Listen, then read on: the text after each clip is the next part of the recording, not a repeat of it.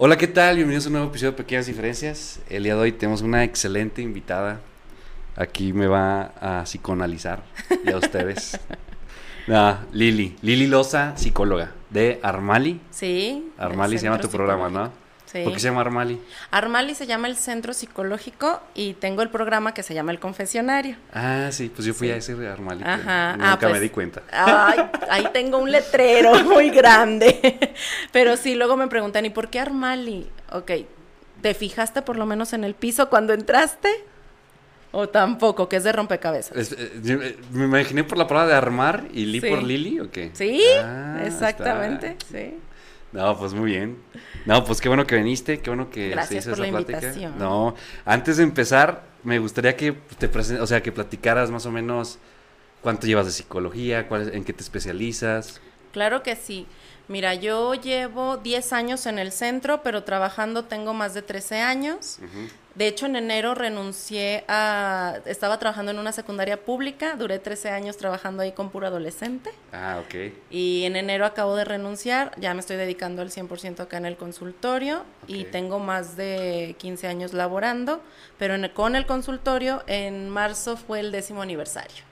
Ah, ok, no, pues felicidades. Así que mm, soy psicóloga de profesión y soy especialista en terapia familiar sistémica relacional. Ok, ¿qué significa? Significa que tú puedes ver el sistema desde una familia entera hasta una persona y su contexto. Su contexto social puede ser laboralmente, familiarmente o donde se desenvuelva. Ok. ¿sí? Ves todo el sistema. Ah, ok, muy bien. ¿Y por qué empezaste a estudiar psicología? Ay, fíjate que cuando estaba en la universidad yo decía, escojo derecho o psicología. Derecho o psicología. No sabía cuál de las dos. Y una amiga dijo, ay, yo me voy a ir a derecho. Dije, pues yo me voy a psicología. Ok. Aunque antes de estudiar psicología, a mí me gusta mucho el baile. Y toda la vida he bailado desde los dos años. Ajá. Y yo le decía a mi maestra de baile, le digo, oye, ¿y si yo estudiara la carrera de baile? Y ella me decía, no, no estudies una carrera de baile porque no es algo que te vaya a dejar, es muy difícil. Todavía no estaba la escuela de artes. Ajá. Por ejemplo, ahorita está la escuela de artes, la Universidad de las Artes. Y yo decía, ay, es que a mí me llama la atención mucho lo del baile también. Sí. Entonces me decía que, me decía que era como un complemento nada más. Ok. Entonces dije, bueno, estudié una carrera y entonces estaba eh, otra carrera que era para estudiar como maestra de niños especiales, Ok. pero no me gustaba porque la escuela llevaban uniforme. Yo decía, ay, no. Toda la universidad también con uniforme, aparte eran puras mujeres. Sí, dije, no, no. no, no, no, aquí no. Entonces ya fue cuando decidí estudiar psicología. Ok. Entonces, meramente fue como que por circunstancias que fuiste tú como Sí. eliminando esto sí, esto no, esto no, esto no, no fue así como que, ah, quiero yo estudiar, o no. No tenía así como a ciencia cierta que en Ajá. algún momento hice un estudio de orientación vocacional y sí me salía así como sociología, filosofía, psicología y dije, no, de las tres me gusta más psicología. Ok. Así que... Yo sí batallé un montón para ¿Sí? decir que iba a estudiar. Sí, ¿Tú, tú qué eres demasiado. en, en- Yo estudié una carrera de música Ajá. y estudié la E también. O sea, Ah. terminé mi carrera de música y luego vi que me iba a ser pobre y estudié la E. Ya, Un- pero- Uno de los tabús de los músicos, ¿eh? Es Me-. Me, me di a la tarea de investigar a los músicos. Ah, muy bien. También. Que, que, de hecho, un psicólogo, yo antes, cuando salí de la prepa, como no sabía qué Ajá. estudiar, mi mamá me dijo, no, pues ve con un psicólogo, no sé qué. Y el psicólogo me dijo lo que te dijo a ti. Es que la música es como un complemento, pero yo decía, es que no, pues hay gente que se dedica a la A la música. música, ajá. y yo creo que si hubiera podido dedicarme a la música, pero no, yo como que mi perfil no, o sea, yo no iba, a mí no me gustaba andar tocando en bodas, andar tocando, Ujú, yo con sí, ¿no? respeto para todos, los admiro a todos mis compañeros, colegas, pero ya a mí no me nacía eso, la verdad, yo no me veía trabajando en eso, yo era más de que pues mi banda y, y yo componer y mis cosas, ¿no? Y fue por ahí que bueno, que te vamos a platicar un poquito sí, más de eso. ahorita. Que de hecho algo que comentaste que a Lili te conozco que desde hace, Uy, no, este, a lo mejor unos 10 años, yo ¿no? creo 10 años más. yo Sí, creo. porque estaba... estaba en la secundaria y era cuando iba ¿Tú- con tu mamá. ¿Tú estabas en la secundaria? No, no, no. Iba, es, yo estaba trabajando, trabajando en la secundaria, que te digo que me acabo de salir. No, estaba trabajando en la secundaria y de ahí me iba con tu mamá al tutelar Al de tutelar menores. de menores, ¿Te acuerdas? ajá, sí, Entonces sí. ahí fue donde los empecé a conocer a ti y a tus hermanos, a la banda, Eh, y luego que sí. los seguía en redes Ah, y todo. órale. Luego me quedé en que se fueron a México a grabar algo. No, pues muy bien, te quedaste muy atrás. Y eh. luego ya de ahí, como ya fue cuando tu mamá salió también del tutelar. Ajá. Y luego ya yo me salí, ya les perdí la pista y luego ya nada más te veía a ti. Ah, ok. Ahí, ahí me quedé en la historia. poquillo, pues llevamos que para dos años, ¿va? Más o menos, aquí en el podcast. Ah, muy bien. No, sí. nosotros llevamos menos en, en el Sí, de sí, nosotros. sí, yo de repente vi, le, le dije a mi mamá, le dije, ah, chihuahua, oye, Lili, tío", y como que le está chido, o sea, me late, me late lo que trae. Pero bueno, en el tutelar, ¿tú qué hacías? Yo, yo no iba como psicóloga, tengo que confesar. pero que me corrieron por eso. Es que ¿cuántos años tenías? ¿23? Sí, tenía 23, Sí, sí. 20 unos ayeres, unos Sí, sí. ayeres.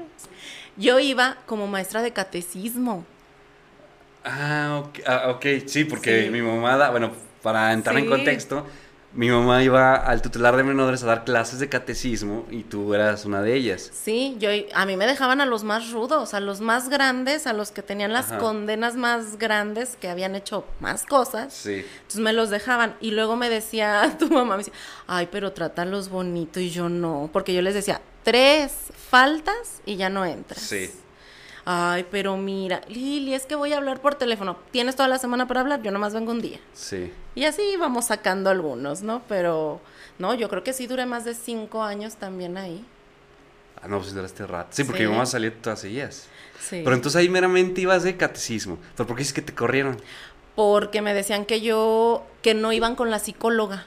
O sea, la psicóloga que estaba ahí, Ah, que no iban, que ellos les decían que platicaban conmigo. Sabían que tú eras psicóloga, aparte. Sí, Y, pero sí, aparte, sí. yo creo, pues tenías un contacto más Y personalizado. entonces ya nadie iba ya con el psicólogo, la Ajá. psicóloga, porque luego los iban rotando, los iban cambiando, supuestamente, ¿verdad? Sí.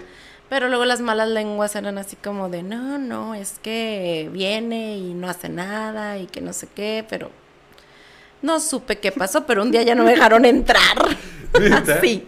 O sea, dejaron entrar a todas las del equipo Ajá. y a mí ya no.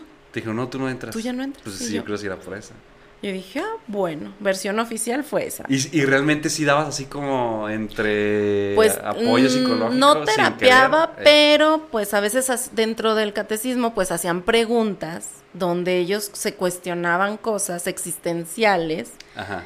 Y a la vez también de la religión, ¿no? Sí. Entonces pues ahí yo metía ciertas cosas donde luego les dejaba ciertas tareas o veíamos cosas y Ajá. se abrían y platicaban, Sí, claro. ¿sí? Pero no era como revolver, ni psicología ni religión. Ajá. De hecho, tal vez los que me escuchen van a decir, no, es que la psicología no se lleva con la religión. Para muchos. ¿Por, por qué dicen que no?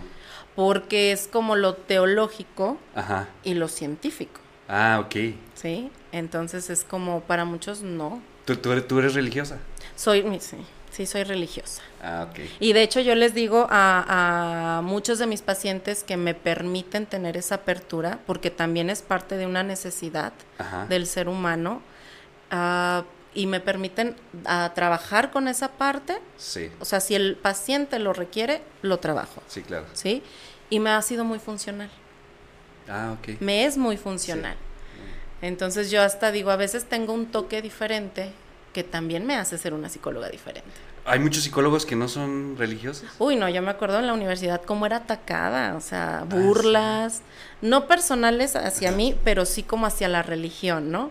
Como crueles, como, ay, ofendiendo a- al sacerdote, al papa, Sí. o sea, como burlas que yo decía, o sea, no tiene caso, pero yo lo respeto, ¿no? Sí, claro. Tú no respetas, pero yo respeto lo que tú piensas. Que, perdón, el ventilador.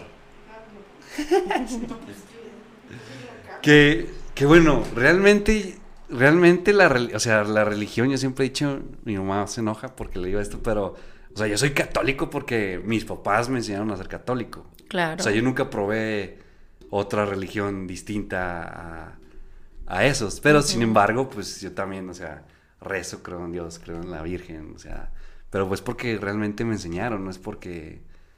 Por elección. Sí, por elección, exacto. Decía, el otro día me gustó algo que dijo un sacerdote y decía, para ser ateo necesitas haber estudiado para decir por qué no crees. Ajá. O sea, estudia y dime por qué no crees. Sí, sí, sí. ¿Sí? Pero bueno, o sea, hay pacientes que, por ejemplo, cuando se trabaja con adicciones, en adicciones, llámese la religión que tú quieras Ajá. o profeses, es la espiritualidad, ¿sí? Y esto es muy importante en psicología, la parte espiritual. No tiene que ver a veces con religión. O sea, tiene que ver contigo mismo, con tu Sí. espíritu, que estés tranquilo. El yoga es otra de las cosas que luego se recomiendan a varios de los pacientes que van a terapia. Sí, sí, sí. Y les es muy funcional. Sí. Entonces, aquí es como no se mezcla, pero es qué necesita, qué requiere el paciente. Ok, ahora la que va mi pregunta, que me- si me puedes contestar esto de qué es la psicología y cómo es que un psicólogo puede ayudar a otra persona. Ok, la psicología estudia el comportamiento humano, ¿sí? No ayudamos ni aconsejamos, acompañamos. ¿sí? Hay quien va y pide una orientación, oye, ¿sabes qué? Traigo un problema, no sé qué hacer con esto. No van por un proceso terapéutico de tiempo, no, solo traigo una duda. Como ir con el dentista, siempre les digo. Si tú te, si a ti te duele la muela, no vas como por un tratamiento, solo, oiga, algo me me está pasando. Ah, Sí. sí, traes esto, esto y lo esto y necesitas esto. Ah, perfecto. ¿Sí? Pero quien necesite un acompañamiento es quien viene ya con situaciones más severas. ¿Sí? Sí, claro. Y uno, como psicólogo, puedes ver como el malestar del paciente, pero no es lo que tú quieras, es qué es lo que el otro necesita. Tal vez necesita un acompañamiento porque ahorita en su trabajo está mal. Y tú dices, ay, es que yo veo que va por otro lado. Ok, pero ¿cuál es el malestar que él quiere? ¿Y qué es lo que él quiere trabajar? Sí. Entonces, ok. Había una maestra que nos decía, ella trabajaba en algo público y decía, ok, conmigo va un paciente y me dice, ¿sabes qué? Quiero dejar de fumar. Ok. Y en su relato, en su historia, pues resulta que ha abusado sexualmente de personas. Oh, O sea, la persona... Sí. Ok. Pero ¿cuál es su motivo de consulta? La fumada. ¿Qué te vas a enfocar? En lo que él busca. Ok. Él Pero, está- o sea, realmente él puso como pretexto el cigarro, pero no iba para eso. O, o No, o sí. más bien él iba para dejar de fumar porque empezó a tener problemas físicos, pero pues en sus relatos, en qué haces día a día, cómo te fue hoy en tu día, qué hiciste día- así, en estos relatos salían ciertas situaciones, pero tú tienes que respetar.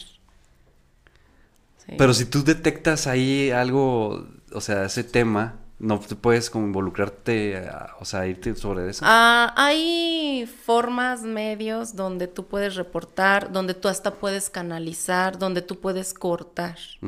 ¿sí? Como sabes que yo con este proceso no puedo, es algo personal o es algo que me af- está afectando, entonces yo te canalizo a otro Ok. y cortas relación. También se puede hacer eso. Se vale hacer eso. Hasta por salud de, de los mismos psicólogos, terapeutas. Sí. Que, que ahora va mi siguiente pregunta. Entonces, ¿crees que la psicología ayuda a mejorar la sociedad? En mi experiencia, que te hablo de más de 10, 13 años, sí. Sí he visto cómo, cómo la gente va cambiando. Es más, yo les digo, nada más por, porque el día que llegan, llegan, o sea, tú los ves y los ves mal. Llegan en el, en el momento de emergencia, ¿sabes? Sí. O sea, el problema pudo haber empezado hace cinco años, hace tres meses o toda la vida. Pero algo sucedió que en el momento tuvieron que, que llegar a una terapia. Y les digo, nada más que por respeto no les tomo una foto, pero me encantaría tomarles una foto el día que llegan ¿Y cómo se- y el día que ya se ve un cambio, un avance, o sea, la ropa cambia, la postura cambia, Ok. el rostro cambia. Y muchas veces, si no es que la mayoría, la gente lo empieza a notar y lo dice. Pues, ¿qué estás haciendo? ¿Te ves diferente? O, ay, es que andas de mejor humor últimamente. Entonces, ya la gente lo empieza a ver, Sí. tú lo empiezas a sentir tengo pacientes que, sobre todo cuando hay ansiedad, ¿sabes? En este tema de ansiedad. Cuando hay ansiedad, los pacientes van que quieren casi que diario la cita. ¿Sí? Ajá. Diario quieren la cita, diario quieren ir a terapia y les decimos, no, o sea, eh, vamos a empezar con una vez por semana para que también procesen la información, porque luego dejamos tareas y es una vez por semana. Ajá. Y ellos son muy puntuales, suelen ser muy puntuales, suelen ser los que no faltan a las citas. Pero cuando ya ves una mejora, Ya empiezan a llegar tarde. Y sí, ya es como, ah, mm, ¿me la puedes poner a 15 días? Sí. Claro que sí. Ah, ¿la podemos mover? Sí. Y es cuando tú dices, ok, tal vez ya es momento de hacer un cierre. Pues, o sea, yo, yo hablando como paciente, que, que fui un rato ahí, no contigo, con otra Ajá. psicóloga, este, nunca, bueno, ya había, ya había ido antes con psicólogos, pero no, no como que tan consciente, pues. Ok. Las otras era porque me mandaban en la escuela por, porque tenía problemas. Canalización, ¿verdad? pero no me funcionaba nada, pero aquí, o sea, sí, ya fue como bien una decisión mía. Y, o sea, no, no, no, yo le decía a Manuel, pues no encuentro una explicación, porque pues yo fui con ciertos temas y uno de los temas era la ansiedad, y ya no, o sea, hubo un tiempo que tenía demasiada, o sea, era demasiada ansiedad de, de, pues yo creo a la semana tenía tres, cuatro veces ataques, de ansiedad. de pánico a veces. Tampoco así, no me dan, pero sí me dan de, pues no puedo respirar y esa onda así. Y pues no, no sé por qué era, yo sentía que cuando iba a hablar como que se me quitaba un peso de encima, ¿no? O sea, como que, digo, yo a veces digo, ¿ustedes cómo manejan la energía de tanta energía? Pues energía negativa puede ser, o sea, no sé. No, no sé, pero mira, mis plantas siempre mueren. no sé, pero, eh, o sea, plantita que tengo dentro de mi consultorio, Ajá. plantita que me dura poco tiempo, pero uno también, este, para eso están como, yo lo canalizo, les digo, a mí me encanta viajar y yo con los viajes es como en ocasiones me va así como relajada, me energetizo Sí. Me digo, ok, también tengo mi propia terapia, o sea, los psicólogos vamos a terapia, sí, claro, vamos con otros psicólogos por temas personales, a veces por casos en específico, pero pues también tenemos nuestra desintoxicación, Sí, claro. ¿sí? ¿Por qué dicen que no puede un familiar ser psicólogo o un conocido? Me imagino que por el tema que puedes involucrar sentimientos. Sí, o sea, porque tú dices, ay, es que si le digo esto de su mamá, ya sé que se va a poner mal o voy a tener un conflicto. Ya saben, ¿no? Esto que dicen como conflicto de intereses. Ajá. Y a veces tú como psicólogo dices las cosas de frente y a veces pues a la familia es como, uy, no. Sí. Por ética, ¿no? Sí, Porque sí. pues no se puede. Ahora, también es como también de que igual ya sabes todas las respuestas, de que, ah, pues yo sé cómo creció, cómo tal, tal, a una que vas descubriendo, ¿no? Si cambia eso, ¿sí me explico? Sí, sí, sí. Y Ajá. claro que todo tiene que ver. Siempre les digo, aquí todo tiene que ver. Porque luego llegan y dicen, ay, es que no sé si es importante, ¿verdad? Sí. Pero todo tiene que ver. O sea, hasta el cómo te relacionas tú con esa persona, lo que tú piensas de esa persona, que no es lo que tú pienses, pero eres un ser humano. Sí, sí, claro. Entonces, sí, mejor es canalizar. Habemos miles de psicólogos, entonces para que tengas que ir con la familia, pues no.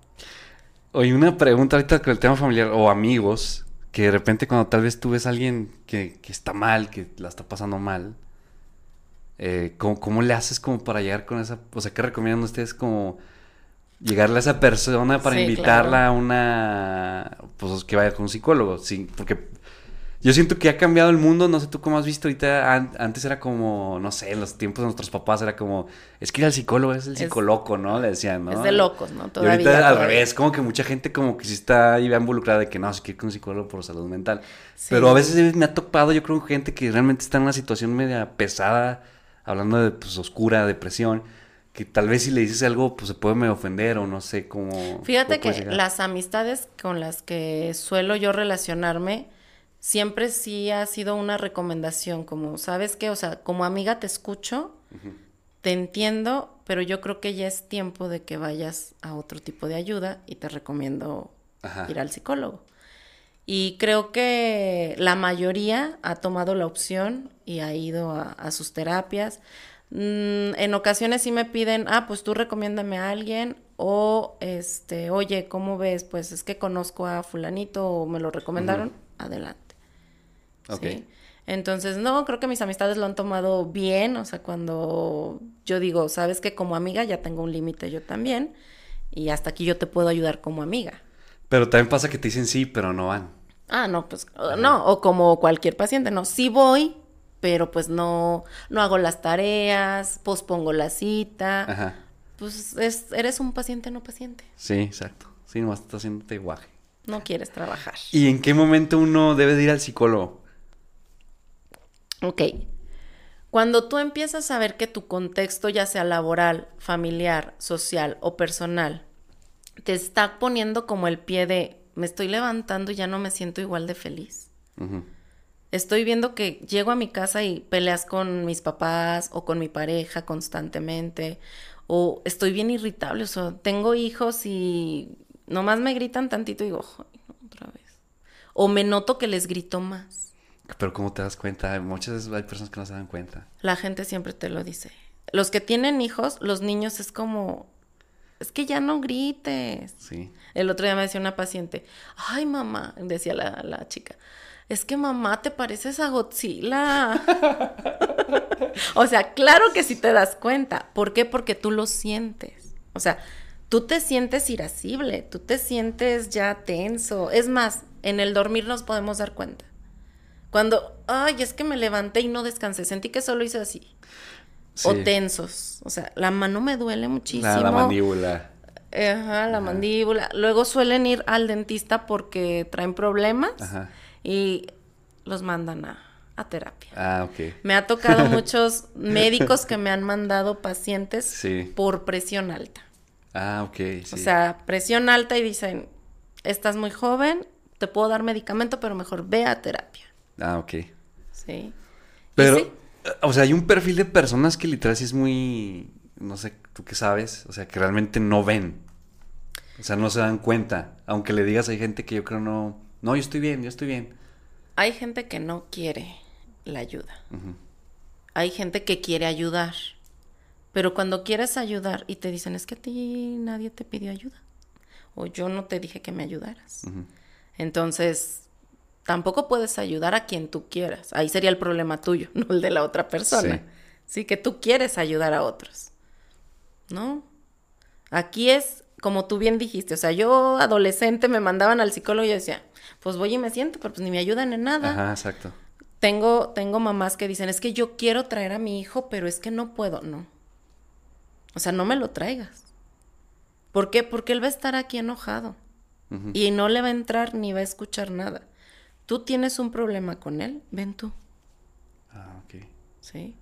Normalmente cuando tengo pacientes que quieren ir menores de edad, o sea, adolescentes o niños, siempre la primera cita son papás o tutores. ¿sí? Precisamente por eso, porque a veces no es el chico quien ocupa. A veces son los papás o es el adulto Sí. el que ocupa. Entonces, en situaciones de menores de edad, siempre la primer cita es con ellos. Ajá. O familiar. O sea, vénganse todos. Y ya de ahí ves como, a ver, yo estoy detectando que los papás no se ponen de acuerdo para poner límites. Y el niño es rebelde. Mm. Mm. Ya, ya te entendí. Sí, sí, Sí. o sea, que están como que, oye, es que mi hijo no hace caso, Ajá. entonces necesita un psicólogo. Ah, pero no se están dando cuenta que ellos están provocando tal vez que sea el niño así, ¿no? Exactamente. Sí, claro. Que pues todo viene desde casa, ¿no? Muchas cosas que tenemos psicológicas, bueno, Patrones. a patrones son pautas familiares, padres, ¿no? sí. Hay, hay pautas que son transgeneracionales, o sea, por ejemplo, que el abuelo siempre ayudaba a los hermanos, ¿no? Y luego el hijo siempre ayudaba a los hermanos. Sí. Y luego el hijo del hijo ayuda a los hermanos. O sea, son pautas. Y son pautas que te van marcando generación tras generación. Y va siendo pesadísimo. ¿sí? Cuando vas a terapia, cortas Co- cortas esa pauta. esa pauta. Ajá. Y entonces ahí es donde empieza una nueva raíz, digamos, como si fuera el árbol genealógico. Ajá. Ahí empieza otra raíz para un nuevo árbol.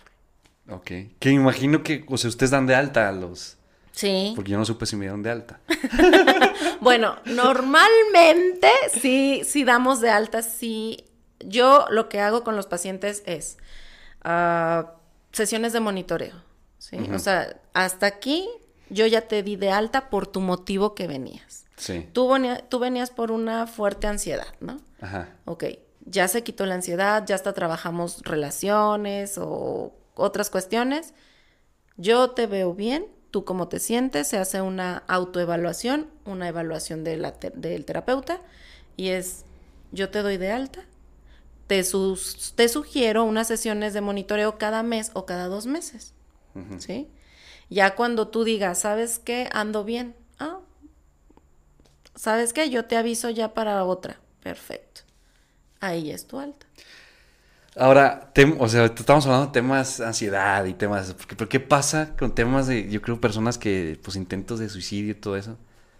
O sea, ¿qué responsabilidad, o sea, yo como si, tú, bueno, yo no soy psicólogo, pero yo imagino siendo psicólogo, más, ¿qué responsabilidad tengo yo en, en, o tú acabas ahorita de hablar, no somos consejeros. No, no damos consejos. Pero. Acompañamiento. Exactamente, pero tal vez una persona puede malinterpretar eso de que, oye, pues yo estoy mal, tengo intentos de suicidio, voy con un psicólogo porque quiero que me ayude a salir de esta. Normalmente cuando es igual, menor de edad, se hacen compromisos con los padres de supervisión y también tienen que estar en tratamiento médico psiquiatra. Ok. ¿sí? Psiquiatra es el especialista en niños y adolescentes. Cuando eres adulto, debes de estar en un tratamiento médico psiquiátrico. Ok. ¿Sí? Si ya has tenido intentos, si ya caíste en hospital, sí. Y normalmente buscamos una red de apoyo. Claro que hay protocolos, ¿no? Y hay protocolos si hay niños, si hay adolescentes o si es adulto. Sí. Pero normalmente se hacen contratos de vida. ¿Sí? ¿Cómo que contratos de vida? De tu propia vida.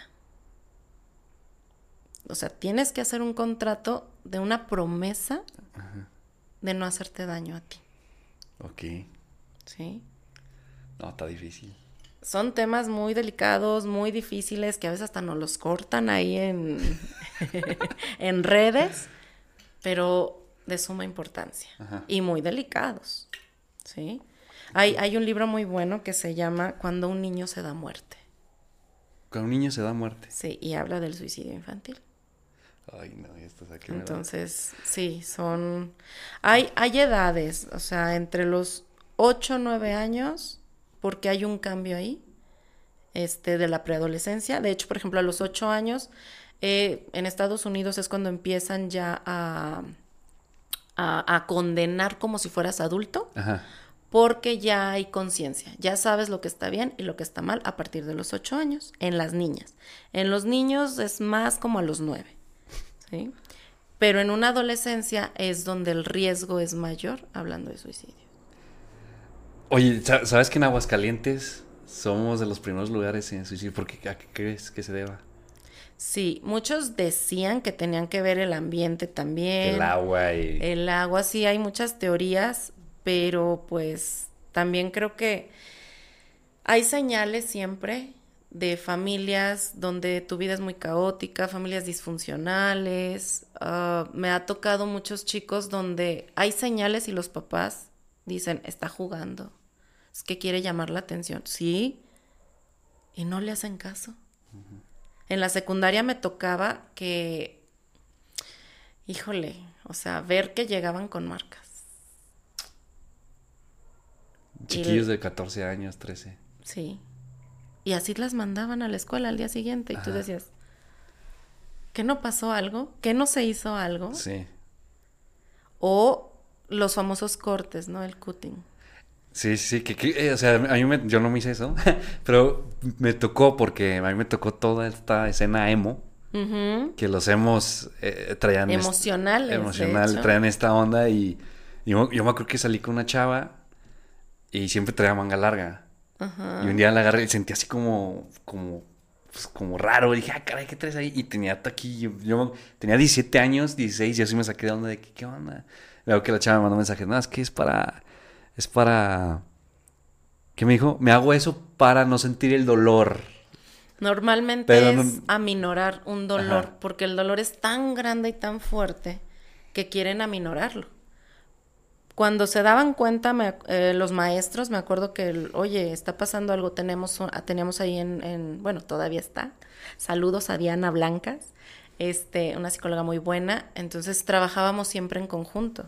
Yo era el filtro, yo hablaba con los papás, luego los canalizaba con ella. Ajá. Ella era, es de DIF, entonces ella ya canalizaba a dependencias o si requería algún asesoramiento mayor como un médico.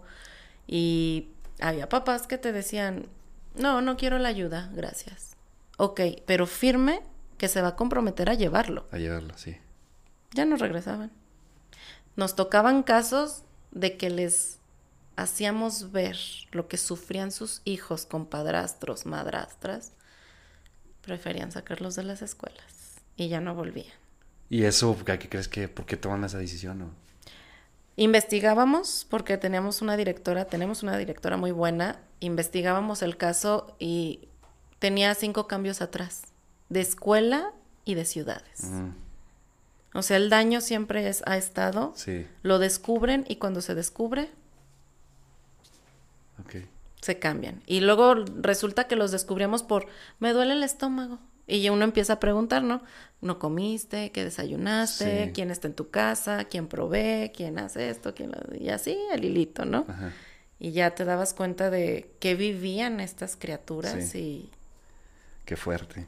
Pero bueno, regresando a la pregunta, ¿por qué crees que en Aguascalientes esté pasando eso? Ay, el otro día hubo una conferencia que yo no fui, ¿verdad? No fui requerida. Y decía este una compañera que, que había, ay, ¿cómo, ¿cómo decía? Que había teorías nuevas, que ya se habían sabido, que ya se habían trabajado, pero hay daños neurológicos también. ¿Sí? O sea, daños neurológicos donde el cerebro no se ha desarrollado bien. Aquí, aquí en la ciudad o... Sí, en cualquier lugar. Eh, sí. Pero que el ambiente, así como en, en Canadá, que existe la depresión invernal, Sí. en Aguascalientes es como el ambiente, o sea, que hay algo en el ambiente, sobre todo como en el agua. Así, es, yo también había escuchado Sí. que era el agua que fue, no sé, que... O sea, que habían dicho que hace falta un mineral, no sé. O sodio, Algo, demasiado sodio, así, algo sí, así. ajá. Pero sí somos las que también la población a veces este no, no abarca el apoyo, por ejemplo, gratuito, Sí. no alcanza a abarcar. Ah, ok. Y de hecho, por ejemplo, hay lugares gratuitos que siempre van a dar prioridad a este tipo de casos. O sea, hay casos donde el niño está siendo golpeado, el niño está o la niña está sufriendo violencia, sí, pero cuando es un, caus- un caso de adicciones o de intentos, siempre le van a dar prioridad. Sí, o sea, está chiquito y siempre va a haber como el seguro. Sí, El que esté exactamente, más grave pero, es el que te vamos a atender. pero el otro no, no es suficiente. Sí, no. Sí, no es suficiente. Ok. Pero bueno, también está la opción privada. Ah, pues sí. Para, En ahí lo ahí privado. ahí Ar- En Armali. En Armali. Ahí en Armali hay paidopsiquiatra, hay nutriólogo, hay N cantidad de psicólogos, psicólogas que también pueden apoyar. ok, muy bien. Especialistas en diferentes cosas. Ok, para que vayan. Sí. Marquen al teléfono. Ah, es, me pueden marcar 449-119-2978. De todas formas, al final. Ahí los anotamos. Las redes van a estar. Muy sí. bien. Bueno, te iba, te iba a preguntar, Lili. Bueno, este, este podcast, este, pues se ha hecho más de, de música. Hemos hablado con artistas y hablamos, como hemos tenido varios invitados, músicos, sí, sí. empresarios que han estado en la industria musical y muchas cosas. Y, y, y bueno, yo que platico con colegas y todo eso, pues también hay muchos temas de salud mental entre los artistas que me gustaría preguntarte, así nos puedes apoyar en, en este tema. Músicos cosas. y artistas. Músicos y artistas. Y la ansiedad y la depresión. Y frustración. Sí. Déjate hago una pregunta antes. A ver. Tú que eres músico. Ajá. ¿Cómo nació tu deseo de ser músico? ¿A quién admirabas? ¿A quién veías que decías, me encantó, me gustó? Eh, es que yo desde muy chico mi papá me puso música. Ok. Entonces, este, me- o sea, escuchaba mucha música por mi papá. ¿Qué tipo de música? Mi, mi papá me ponía rock, rock, que él escuchaba eh, Electric Light, los Beatles, eh, Black. Sabbath, Led Zeppelin, todo eso. Varas altas, ¿no? Sí, sí, sí. Varas altas. Y, y yo de niño quería ser como mi papá. O sea, yo como quería, ah, quiero escuchar la música que escucha mi papá. Llegaba con mis amigos a presumirles, pero mis amigos pues no tenían ni idea de quién les estaba hablando. y en la secundaria yo me empecé a dar cuenta que yo estaba disfrutando de una forma muy distinta a mis demás amigos Ajá. la música. O sea, a mí, o sea, realmente a mí sí me estaba llegando a sentir algo emocionalmente, una nota de una guitarra o una voz que me decían, oye, pero ¿por qué dices que te, te hace sentir algo si no está diciendo nada?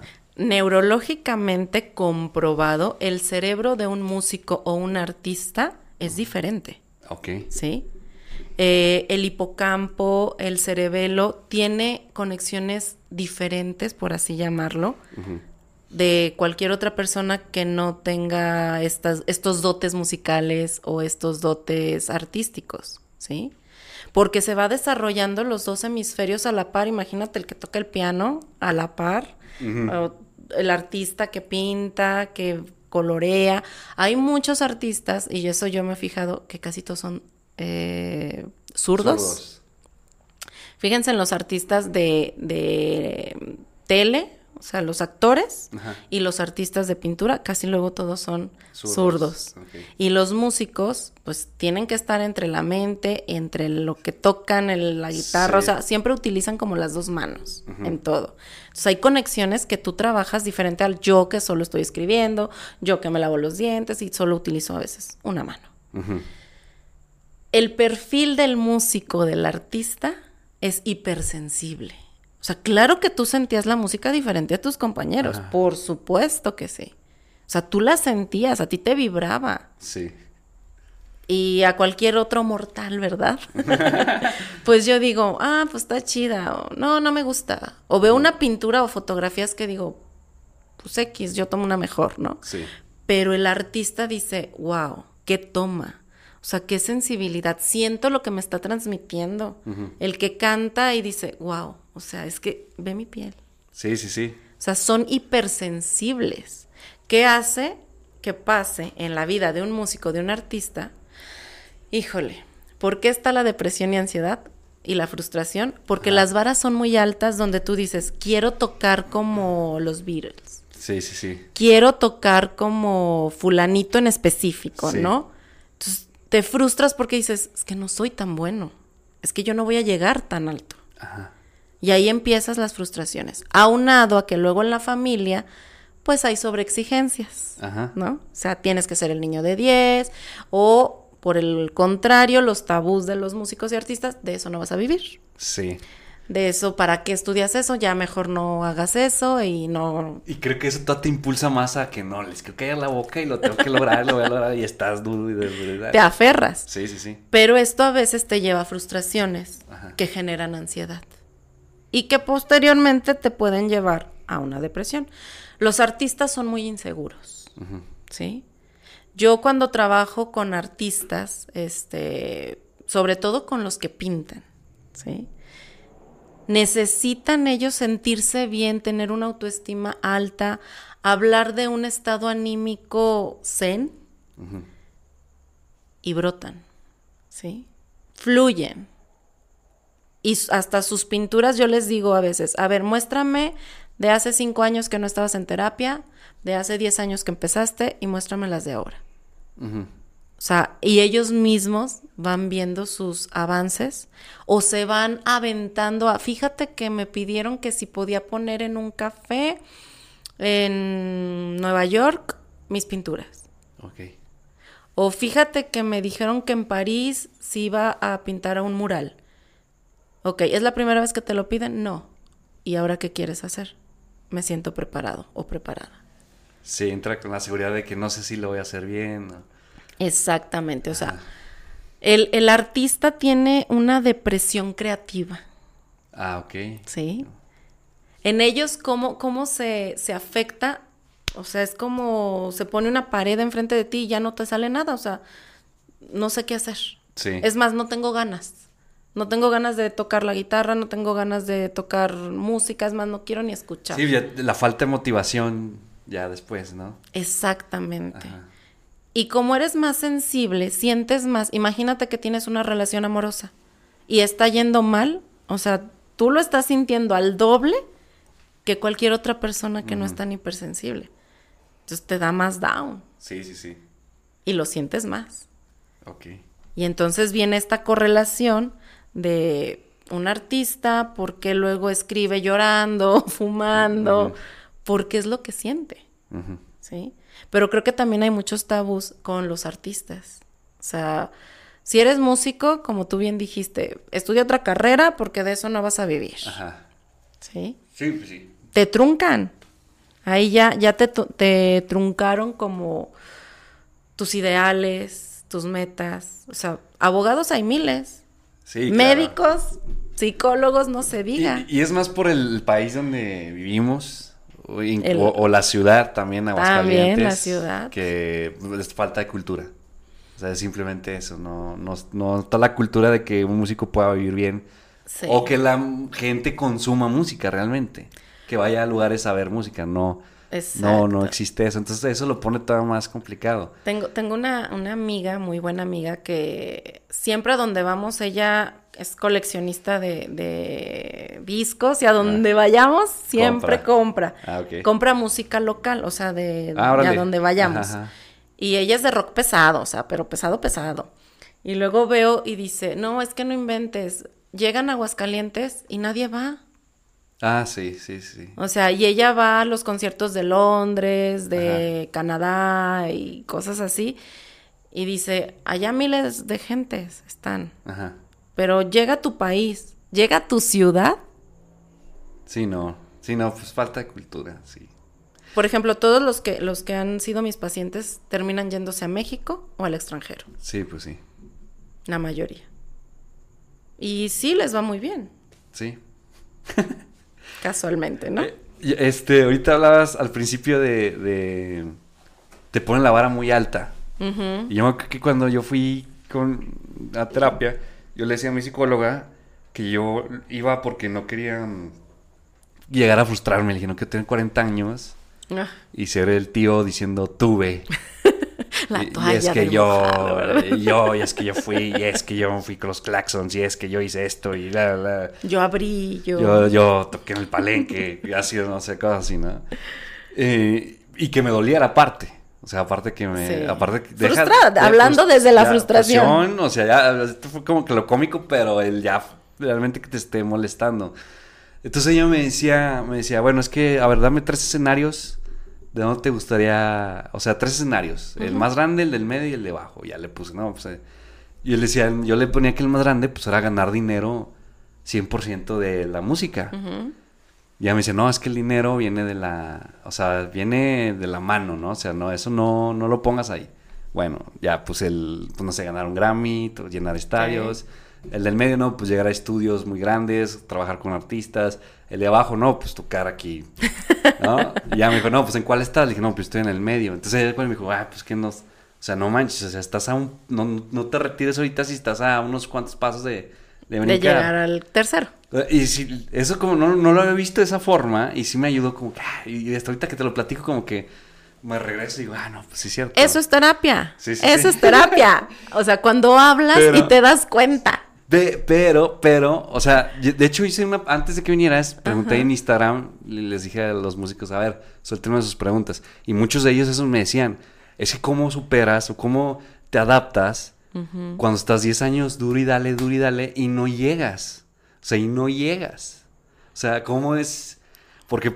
¿Cómo lidiar? Porque a, veces no simplemente es porque no seas bueno, hay muchos ah, artistas muy buenos y pues no llegan por por, por temas de ya ahorita, no sé, no, no les mueves bien a, las redes o simplemente no tienes ese, esa chispa que yo creo tiene Justin Bieber, ¿no? sé, ¿Sabes? O sea, es uno en millones esos que llegan a, por allá a ese lugar. ¿Cómo llegan a, cómo puedes llegar a trabajar o a abrazar de que, güey, pues ya no, no lo lograste? O sea, ¿sabes? No, disfruta lo que lograste, lo que hiciste. Ahí ya le diste al punto. Pero, o sea, sí, pero ¿cómo? y se llaman dudas existenciales. Ajá. ¿Sí? Esas dudas que te hacen llegar a conectar. Pero si llegaste a preguntarte, oye, 10 años y no la hice aquí, ok. ¿Y qué te hizo que siguieras ahí? ¿Por qué seguiste 10 años? No sé, desde el año 2 ya estabas frustrado o ya decías, es que ya me cansé, pero a ver, otro más, otro más. ¿Dónde se te fue la vida? Sí, sí, claro. ¿En qué punto se te fue que no te diste cuenta? Y a veces te quedas picando piedra en la misma piedra. Sí. Por eso es un proceso terapéutico porque cada persona es diferente. ¿Sí? O sea, ¿qué pasó contigo, artista, que te quedaste 10 años ahí? ¿Qué pasó contigo que del 1 brincaste al 2, a lo mejor en 5 años o en 3 años? Ajá. ¿Y qué pasó con el que se quedó 10 años donde mismo? Sí. O sea, ¿por qué no se movió? Sé que también luego escuché, así también me puse ahí a investigar de a ver qué pasa con, con el ambiente musical, ¿no? Ajá. Y decían, si tú como alumno fracasas estando en una escuela de música, no fracasó el alumno. ¿Qué pasa con el maestro? ¿Sí? O sea, ¿quién te enseñó a ti Sí. que tal vez no fue buen maestro? Sí, sí, sí. Sí, o sea, sí entiendo que igual no fracasa el uno, fracasó el, el maestro. Como a veces los papás, ¿no? No fracasaste Ajá, tú conmigo, fracasaste exacto. yo como papá, ¿no? Y cuando digo maestro me refiero a todo eso, o sea, Sí. ¿por qué hay quienes no les importa y van y escalan y se atreven? Ah, ya, sí, ya sé por dónde vas. Ajá. ¿Sí? Sí, sí, sí. ¿Pero qué te detuvo a ti? Ajá. ¿El qué dirán? El no, es que no, no lo voy a lograr. Y puede ser el maestro, literal maestro de música, como puede ser tu familia, Sí. como pueden ser tus creencias, tu inseguridad, tu falta de confianza. Sí. He conocido, por esta amiga que te digo, muchos eh, cantantes que son buenos, pero se divierten tanto Ajá. que ellos ven la música como una pasión, pero no como su todo. O sea, tienen otros trabajos, Sí. Pero me, me contaba uno que, que vive en Monterrey. Decía, por mí vienen en el avión para llevarme a China. Sí, para ir a tocar. Sí. Sí, sí, sí. Pero no es mi hit, o sea, yo voy, me divierto, hago, Sí. digo. Bueno, nos regaló unas playeras muy divertidas que luego mi papá me dice, ¿qué dice allá atrás? Ya sabrás, ¿no? O sea. Este, este léxico florido de México, ¿verdad? Mi papá, ¿por qué traes esa playera? Y yo, ay, pues es que es de una banda de rock. Sí. Y él dice, ¿vienen por mí? O me dicen, oye, ¿no, ¿no quieres tocar acá en México? Sí, pero vengan, porque pues es que yo no quiero ir. Y yo me he dado cuenta, no sé por qué pasa eso, que muchas veces cuando la gente no lo pide tanto, se le da. Y cuando estás más ahí, no se da. Pero él lo disfrutaba. O sea, él, cada que iba a un escenario, él disfrutaba. Sí, sí. Decía, y él, él, él se convertía como en un personaje, haz de cuenta. O sea, como yo me meto en la. porque traía máscara y traía así todo su, su equipo. Y dices que yo me meto y hago cosas que a lo mejor siendo yo no lo hago. Y me Sí. encanta y lo disfruto y a la gente le gusta. Sí, está padre. Entonces, eso es algo que también en la depresión pierdes. En la ansiedad que le da. Me imagino que si los chicos o chicas que te contestaron de ¿qué haces cuando 10 años no la haces? Un cuadro de ansiedad seguro y depresión también. Sí, sí, sí. Sí. Y Y, es eso también te limita. Y, y es que sí entiendo esta parte de... de- es, es que diviértete. O sea, divier- disfrútalo. Pero el tema es que cuando hay, hay muchos que están en esa carrera, pues sí se lo meten en la cabeza, sí lo quiero disfrutar.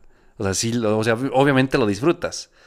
Pero ahí, ahí entra el tema de que también a veces, o sea, los bajones de, de cómo enfrentar es, cómo, cómo, sí. cómo enf- enfrentas eso que... Y luego más ahorita con las redes, bueno, no sé si te ha pasado, bueno, El bombardeo. a ti de, de que... No, pero el tema de que... Por los números. Ah, sí, claro. O sea, los números ahorita ya, ahorita es más visible que antes. O sea, ahorita subes un video y dices, chino, apenas llegó mil vistas, ¿no? O sea, yo, Ay, yo lo pues que que platicábamos, ¿no? O sea, tu video de ahorita está en tantos y el anterior... mm, ¿Cómo puedes trabajar eso, o sea, mentalmente para que no te esté afectando de que, oye, ¿sabes qué? Estuve trabajando un año, bueno, cinco Sí, meses sí, en esta rola, hice un video, subí, nomás tuvo mil vistas. O sea, ¿cómo, cómo enfrentas eso? Hay, hay que o, tú esa- cómo enfrentas claro. eso? Yo ¿O si te ha pasado? O sea, que No, subes un o video. sea, sí me, sí me ha pasado que tengo la seguridad de que este video le va a ir muy bien, Ajá. ¿no? Y no, no le fue bien. Y sin embargo hay videos que tú dices, ay, ¿este qué? Ah, no, pues es el que está en Se primer lugar. ¿no? Ajá, sí, dices, sí, sí. ¿Qué onda? Pero es, si tú estás en esto, sabes que no es tanto lo que a ti te guste. Ajá. Pero si entonces haces lo que a otros les gusten, ¿cuál es la balanza? ¿Hacer lo que a ti te gusta o hacer lo que los números te dan? Ok.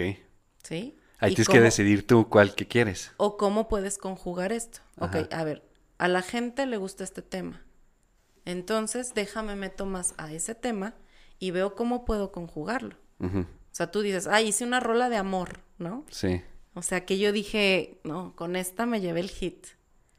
Y luego hiciste otra en un día de vacaciones, de diversión, y tú le apostabas más al de amor que al de diversión, ¿no? Y resulta que el de diversión fue el hit y el de amor, No. no. ¿Dónde está tu balanza? Sí. Ahí es, ok, a la gente le gusta lo de diversión. ¿Cuándo lo hice? Cuando estaba divertido. ¿Qué tiene que ver conmigo? Sí. Tal vez mi estado de ánimo es mejor siendo divertido que estando a lo mejor en esta etapa enamorado, que a lo mejor me sentía mal o me sentía bien, pero, híjole, hablar del dolor. Que el lenguaje del artista, del músico, ay, es para entenderlo muy difícil porque no es claridad. No. Es lo que el- la canción quiso decir, lo que la frase quiso decir, o sea, es interpretación total. Y tú sabes que la gente a veces no interpreta. Sí. Pero Se queda. a lo que me refiero es cómo lidias, ¿Cómo se soporta? cómo soportas eso, sí, de que, oye, estoy subiendo y no sube y no, o, o- y te empiezas a comparar tal vez. ¿Qué, qué- qué le Tal pasa a vez no lo hago. Tú no lo haces. Tal vez no me comparo. Pero hay que, por ejemplo, ¿cómo podrías enfrentar eso? Un músico, ¿cómo puede enfrentar eso? Sus comparaciones. O sea, sí, de estar, oye, ¿sabes qué? Yo subí un video este y subió otro y, y si... y yo no y él va de más adelante. Ajá. ¿Y qué tal que si trabajas no comparándote ni compitiendo con otros? Pues, o sea, Sino, ¿por qué está esa necesidad? Ahí ya me iría a una raíz. O sea, ¿por qué tú quieres compararte con otros? Y siempre te vas a comparar con el que está arriba. ajá. Ok. Como tú, ¿no? O sea, en tus tres escenarios tú decías, ah, bueno, estoy en el de en medio. ¿Y cuántos están abajo de ti? Sí, sí, ¿Y sí. cuántos están en medio? O sea, y tú te estás comparando con el que está en los Grammys. Sí, claro. Volvemos a la vara alta. O sea, siempre te vas a comparar con el que está arriba. Y siempre el porcentaje va a ser menor. Sí. Si yo digo, ¿cuántos psicólogos hay que hacen lo que yo hago? No, pues hay un montón. Y si me voy a España, Argentina y todos los de habla hispana, montones. Sí. Pero también escucho de gente que me dice, qué padre lo que estás haciendo. Mira, eh, te Sí. admiro por atreverte a hacerlo. Me quedo con eso. Sí, y es que siempre le tomamos en cuenta más como que a lo mal. Es como el tema de que a veces tienes mil comentarios y los mil. co- Hay 999 buenos y hay uno malo y el que te pegó es el malo.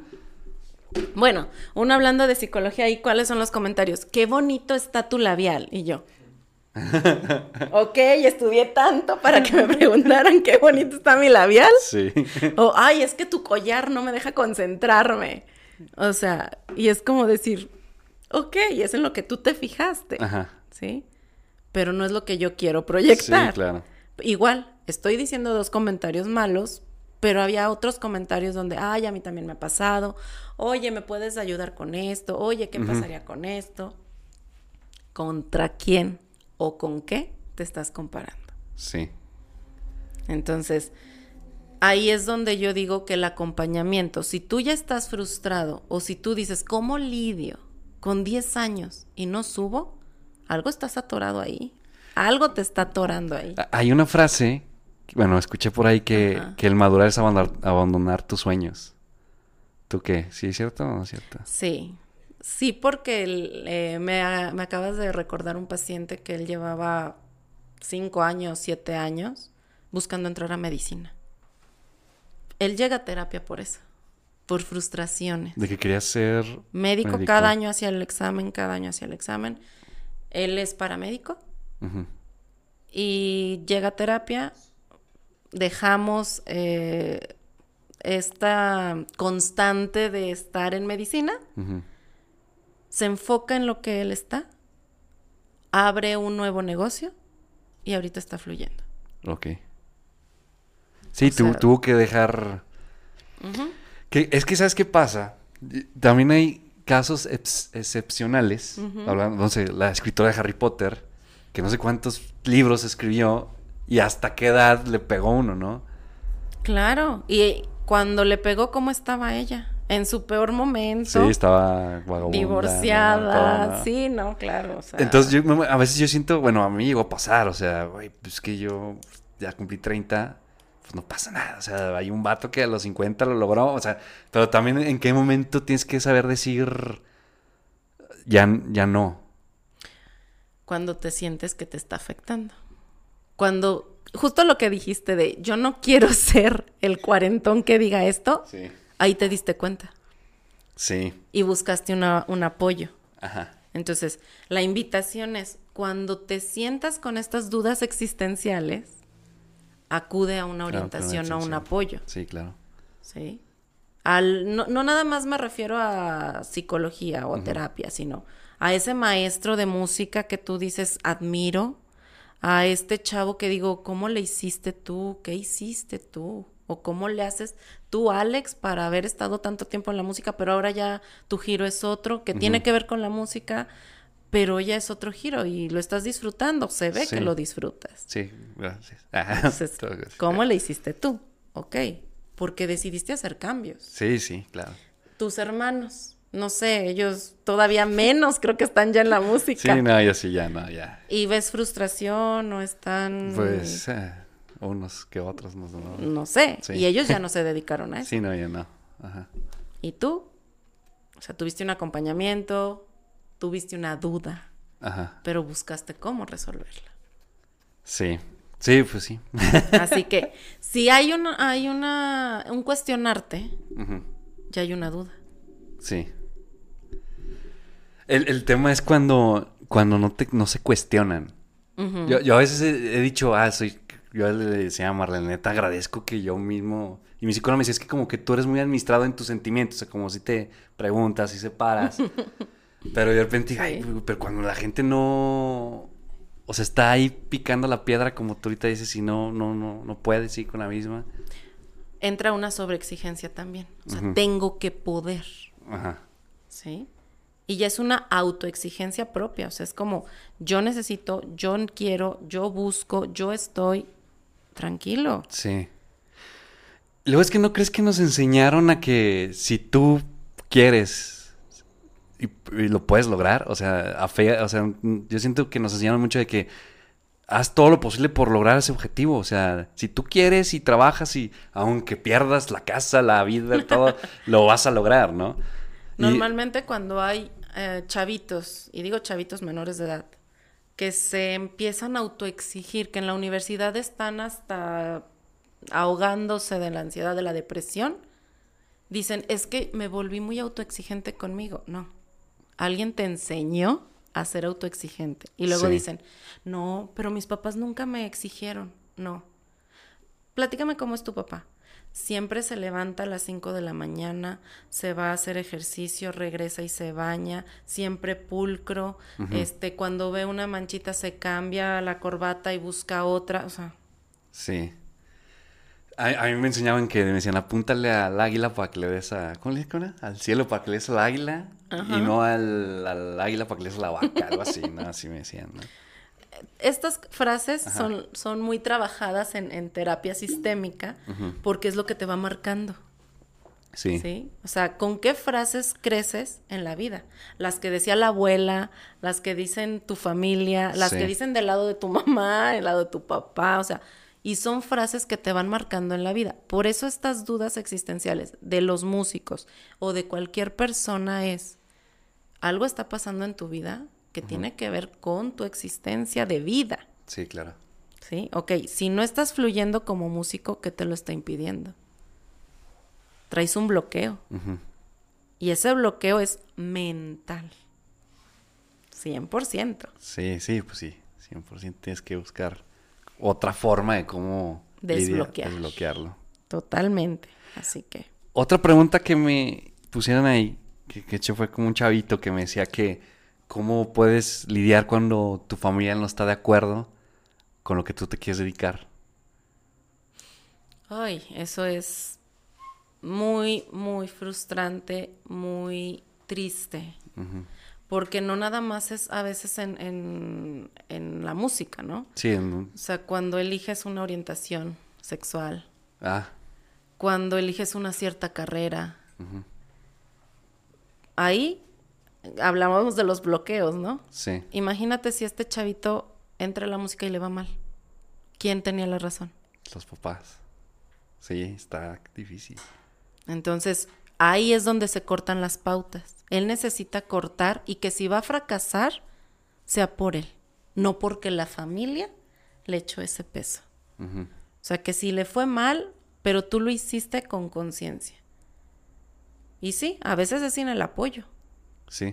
Pero si él cree en él, si él está seguro, si él tiene su autoconfianza firme, dale.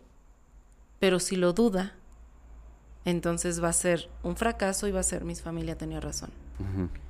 Ellos tenían la razón. Yo no debí de haber hecho esto. Yo no soy bueno para esto. Sí.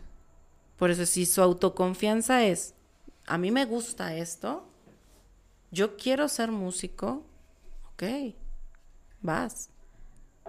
Ahora, si está chico y dice, bueno, quiero estudiar una carrera y alterno lo hago con la música, pues también se vale, ¿no? Sí, o se puede. Y ya una cosa te va a ir dando. Sí, lo que pasa es que cuando tomas una decisión tienes que saber que puedes fracasar y tienes que estar preparado para, o sea, estar consciente, pero realmente estar consciente, porque uno dice, ah, fracasar no, no lo sientes hasta que fracasaste. Y, fracasar no, no es algo que te lleve a la ruina. Pero si no estás bien cimentado, te va a llevar a la ruina. Sí. O sea, si fracasaste, vas a decir, ok, ¿qué aprendí? ¿Qué no debo de hacer? ¿Dónde me equivoqué? Una retroalimentación, un insight. Pero si no pasa eso, entonces te vas a quedar en el hoy. El, el señor de los 40 años que dice, uy, yo estaba un día, ¿verdad?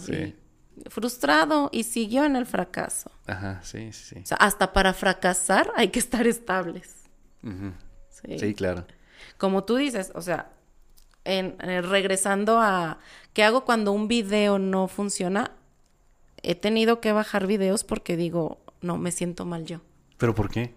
O sea, porque es como, ay no, y si la cuestión, y yo me empiezo a cuestionar y digo, a ver, pasó esto, pasó aquello, y si me meto en problemas por esto, o si se ofenden. Ah, ah pero has bajado un video por lo que dices, no por las vistas. Ah, no, no, no, ah, no, no, no, por mí misma. Sí, sí, que tú dices, sí, sí, sí, también, me ha pasado como remordimiento que hay. Ah, eso es estabilidad tuya. Sí. Sí, no, en cambio de que, ay, no es que me están criticando, me dijeron que el labial, que el collar, pues no, dejan, no, no, no. Sí, no. por eso te digo, hasta para fracasar, el hecho de que tú estés aquí, o sea, no empezaste ganando mil vistas. Sí, no. Entonces, vas, vas caminando, vas caminando y tú dices, estoy preparado por si no funciona, tengo mi plan B. Sí, exacto. Y mi plan C. Que ahora creo que está peor a veces también cuando llegas, yo creo, a, tu objetivo y ya no, ya no puedes mantenerte, otra vez te caes, ¿no? Esto es una inconstancia.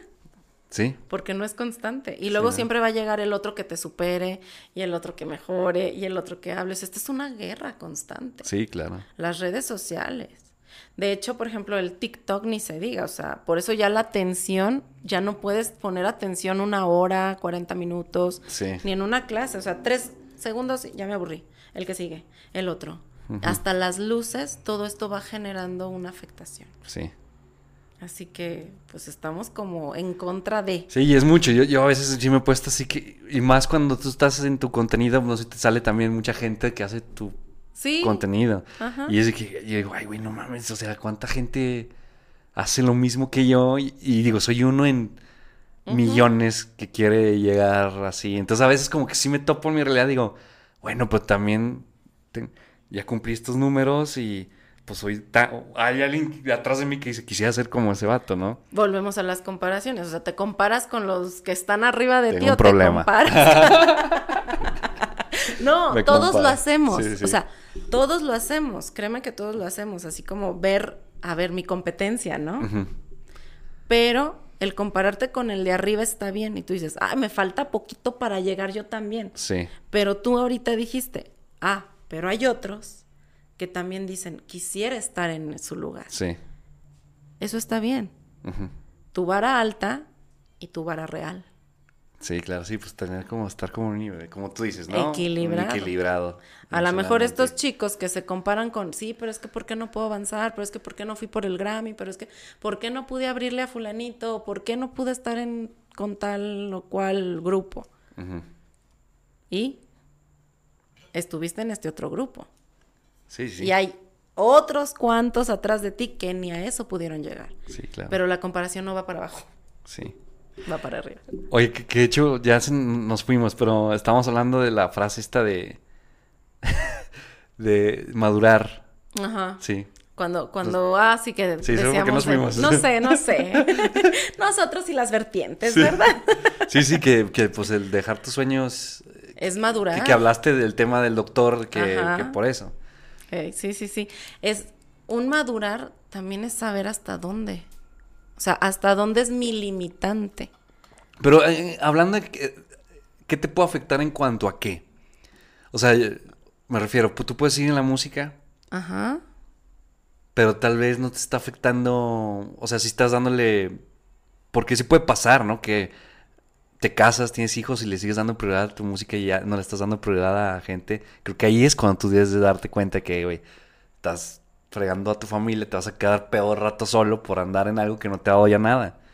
Ajá. Pero ¿qué pasa cuando tal vez estás equilibrado en eso? O sea, que sí, sí está bien, o sea, tienes tu familia, sigues haciendo música, pero, pero tal vez mentalmente te está, te sigue Um, afectando.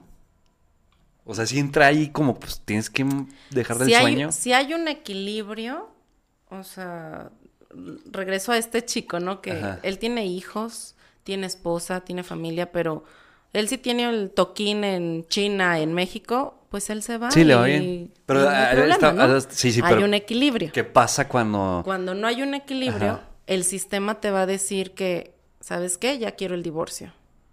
Sí. ¿Sabes qué? Cada que llego es un problema con la esposa.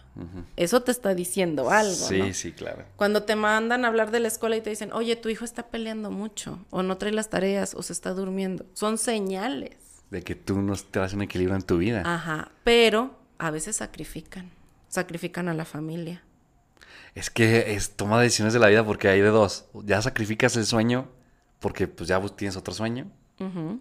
O sacrificas a la familia y como te puede ir mal, puede que te vaya... Ahora sí que el Bien. tiempo te dirá si valió la pena o no. Sí. Pero también aquí debe de ser como este equilibrio de por qué la familia no te está apoyando.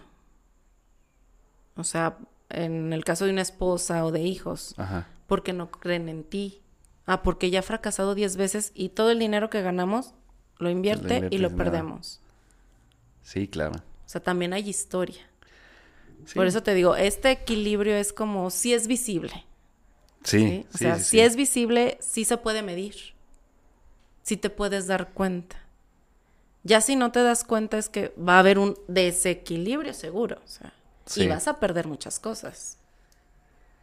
Es que al final de cuentas es como una adicción, ¿no? Es O sea, una adic- se pues sí, vuelve una Sí, es una adicción. Es alguien que yo creo es adicto al, pues, al vino, a, o a algún deporte o a, no sé, Tú algo. sabes que en los músicos también se da mucha Sí, estas, estas Ah, de hecho, te- te- situaciones. tengo una anécdota, tengo una anécdota. Nace en Guadalajara, en- por mi trabajo, eh, estábamos allá en Guadalajara, fue, era buen fin, andábamos en un antro, y bueno, pues era gente, tenía, o sea, eran puestos, un puesto más alto que yo, dos puestos más alto que yo, pero ya eran pues gerentes generales, así, de ventas y todo eso, ¿no?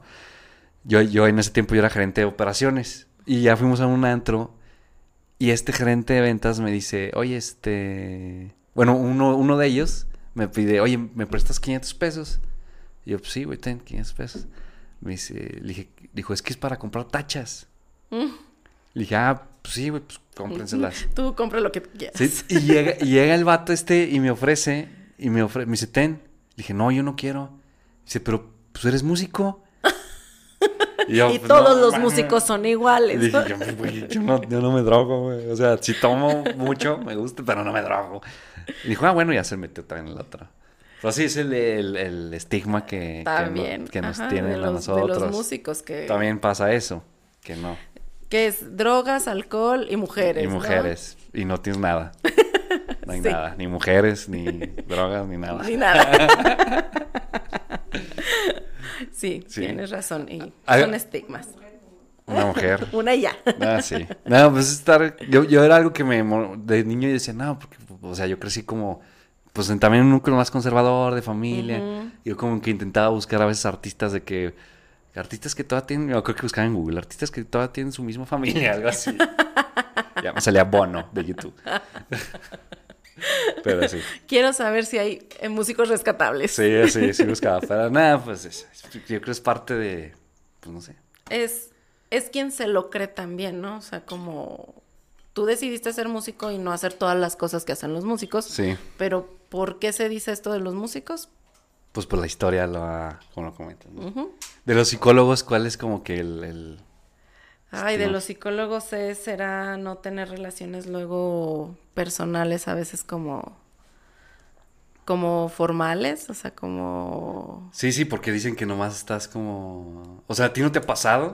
Ah, sí, no. Que claro. alguien es que me estás metiéndome tu psicología. De hecho, hasta hacía pruebas cuando estaba en la universidad y luego les decía a mis amigas o a mis primas que no, te, no estudiaban psicología y estábamos así con los chavos, ¿no? Y luego les decía, fíjense, cuando me pregunten, pues ya sabes, ¿no? La pregunta típica de, ¿y tú qué estudias? ¿O tú qué eres? Cuando diga que soy psicóloga. Y estaban todos los chavos así, ¿no? Ah, sí, que saben qué. ¿Y tú qué eres? Y yo, ah, soy psicóloga. Ah, sí, fíjate mi postura, cómo estoy. Ah, psicóloga. Así como que ya nos va a empezar a... Así, así como de, ok, este, con permiso, ya me voy. y les dije, ¿ya vieron? Y, y ellas se, se quedaban así como de, no inventes, pero ¿por qué? Y sí, el tabú es como, ay, ya vas a empezar a psicoanalizarme. No, porque si no me estás pagando, no estoy trabajando. Sí, sí, sí. Sí. Entonces, Pero si tienes una ventaja, ¿crees que hay una ventaja? Si logras alcanzar a percibir luego cosas, pues por el día a día, ¿no? Y más cuando ves casos de todo, ay, perdón, de Ah, toda la índole, Ajá. entonces sí empiezas a ver como, "Ah, ay, esto podría pasar. O, Sí. ah, caray, trae un patrón. O, o sea, cosas así como hablas, no sé, cosas de política, cosas de que estás viendo cómo se está moviendo. Sí, sí, Ahorita sí. yo que te estoy, estoy hablando contigo, no es así como que estás analizando de que no pasa. Estoy diciendo, ay, este muchacho, les... ah, no es cierto, no, no, no, no, claro que no. No, luego sí te empiezas como a Pero- desconectar y a hacer tú. Pero me refiero a una ventaja que sí puedes llegar a un grado de, de hasta cómo, cómo- cómo- Manipular, luego dicen. Sí, no quería decir eso, pero sí se puede. No, no. Mira, casos donde han sido, o sea, casos graves, estoy hablando de asesinatos, de violencia y todo, Ajá. casi siempre tiene que ver con psicólogos, médicos o alguien de la salud, donde manipulaba, donde tomó un curso, tomó semestres, o sea, lo puedes utilizar a favor o en contra. No es que la psicología se manipule, ¿sí? No, pero sí puedes utilizarla para manipular. Sí. Sí. O sea, claro que está mal, es lo que yo les digo. O sea, hay doctores con buenas praxis y hay doctores con malas praxis, Sí, claro. igual. Y también se saben historias luego aquí de maestros de psicología que abusaban de, de sus terapias de alumnas porque eran maestros de Ah. universidad y entonces pues las chicas eran como, oh, wow, el maestro. Y luego los ahí en, en redes sociales, no, no vayan porque te hace, te dice y luego usa y, o sea, como... Sí. Que, que eso no entra así ¿no? como un tema del narcisista, algo así. Ah, claro, sí. Luego dicen que entre los médicos y los psicólogos el narcisismo se da mucho. Sí. Así que el ego, el ego. ¿Y sí o no? Yo pienso que más en los médicos. Ay, ay, Ah. disculpen, ay, disculpen los médicos. Que ella estudia medicina, por eso. Ah, ok. No, pues muy bien. No, No, pero sí. pues muy bien. Así que, ¿algo más, Alex? Pues quisiera. ¿Por hoy? Ah. No, no sé si me gustaría, y si puedes, que analicemos una letra de una canción. Ah, a ver, ¿Sí te- vale, te la vale. avientas o sí, no? a ver, dale. Bueno, la prim- el primer verso dice: 15 mil 15 mil días, algo. Déjame pongo mis lentes. dice: 15 mil días, algo aprendí. La vida mata. ¿qué te puedo decir? De Aquiles mi talón, en avisos de ocasión, buscaba que me recomendaran feliz, mientras que me comportaba como un maniquí, cansado de este son, siempre en otra opinión. No sé si te doy otra frase para más contexto con eso. A ver, dame otra frase y, luego regresamos a la primera. Bueno, dice, dice, oh, como buen perdedor, la frente en alto, alguien extraordinario, y pues no lo contrario, sangre de asfalto, alguien muy sin embargo, o todo es rumor. Recuérdame un poco mejor. Ok. No sé si él la escribió o solo la esté cantando, pero... La canta y la escribió. Ok. Hablamos de alguien que, que se sintió usado, que se sintió visto, pero no comprendido. Ok. Aunque también en la segunda frase fue como como algo egocéntrico, hablando de él y de yo puedo. Ok. Y este, este tipo de lenguaje que te digo que es muy de interpretarse, ¿sabes? O sea, como, y solo fue un maniquí y la sangre en el asfalto, así como me derretí por completo, me fui, pero me voy a levantar.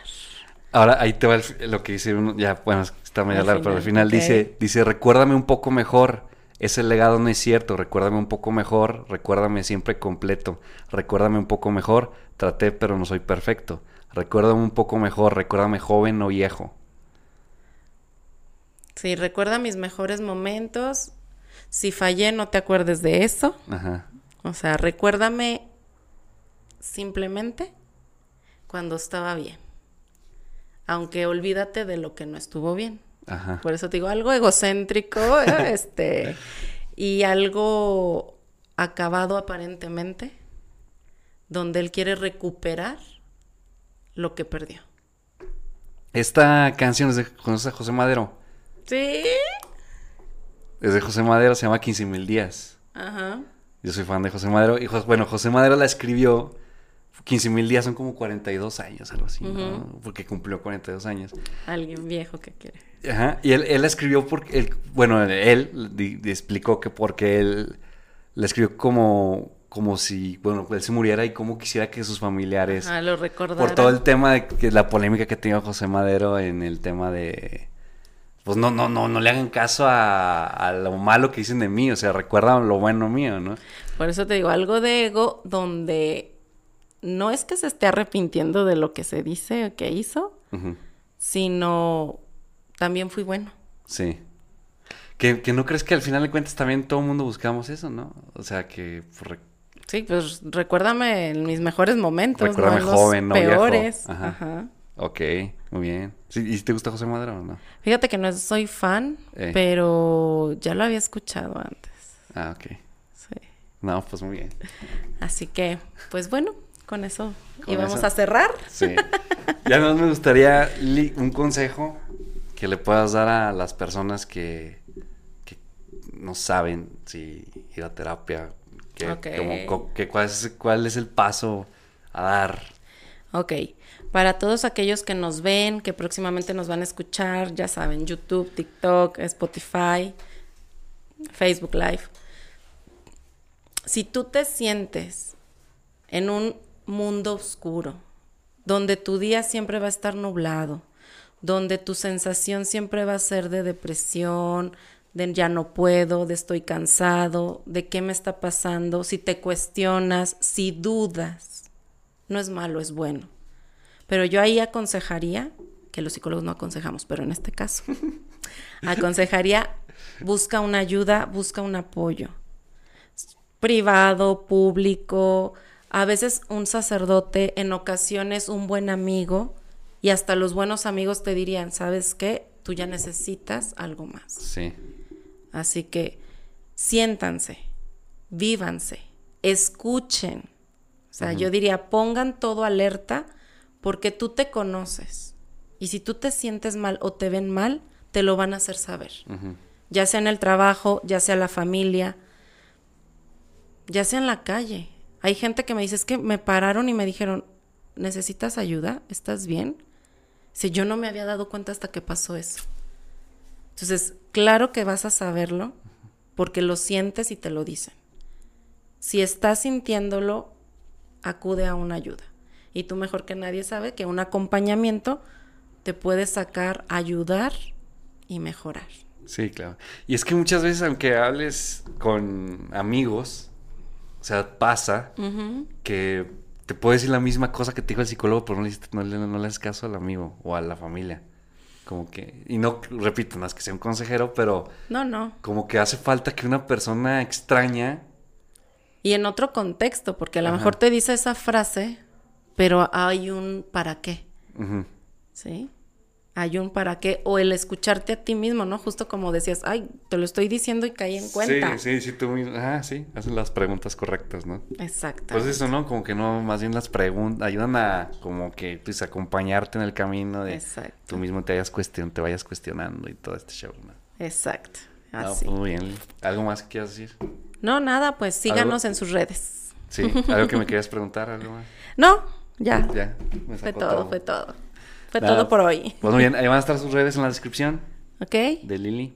Para que la sigan de Instagram, TikTok y Facebook. Y Facebook. Que es donde más tienen Facebook. Y Spotify, sí. Ah, Spotify también. También. Ah, bueno. Ahí estamos. Perfecto. Pues muchas gracias. No, gracias por la invitación. No, gracias que bueno que viniste. Espero que te haya gustado. Sí, nos divertimos mucho y gracias a mis compañeros de acá, tras bambalinas. Pues muy bien. Y espero que les sirva y pues busquen ayuda. Sí. Sí. Busquemos, busquemos. Muchas gracias. Nos vemos. Hasta la próxima. Voy corriendo persiguiendo la chuleta.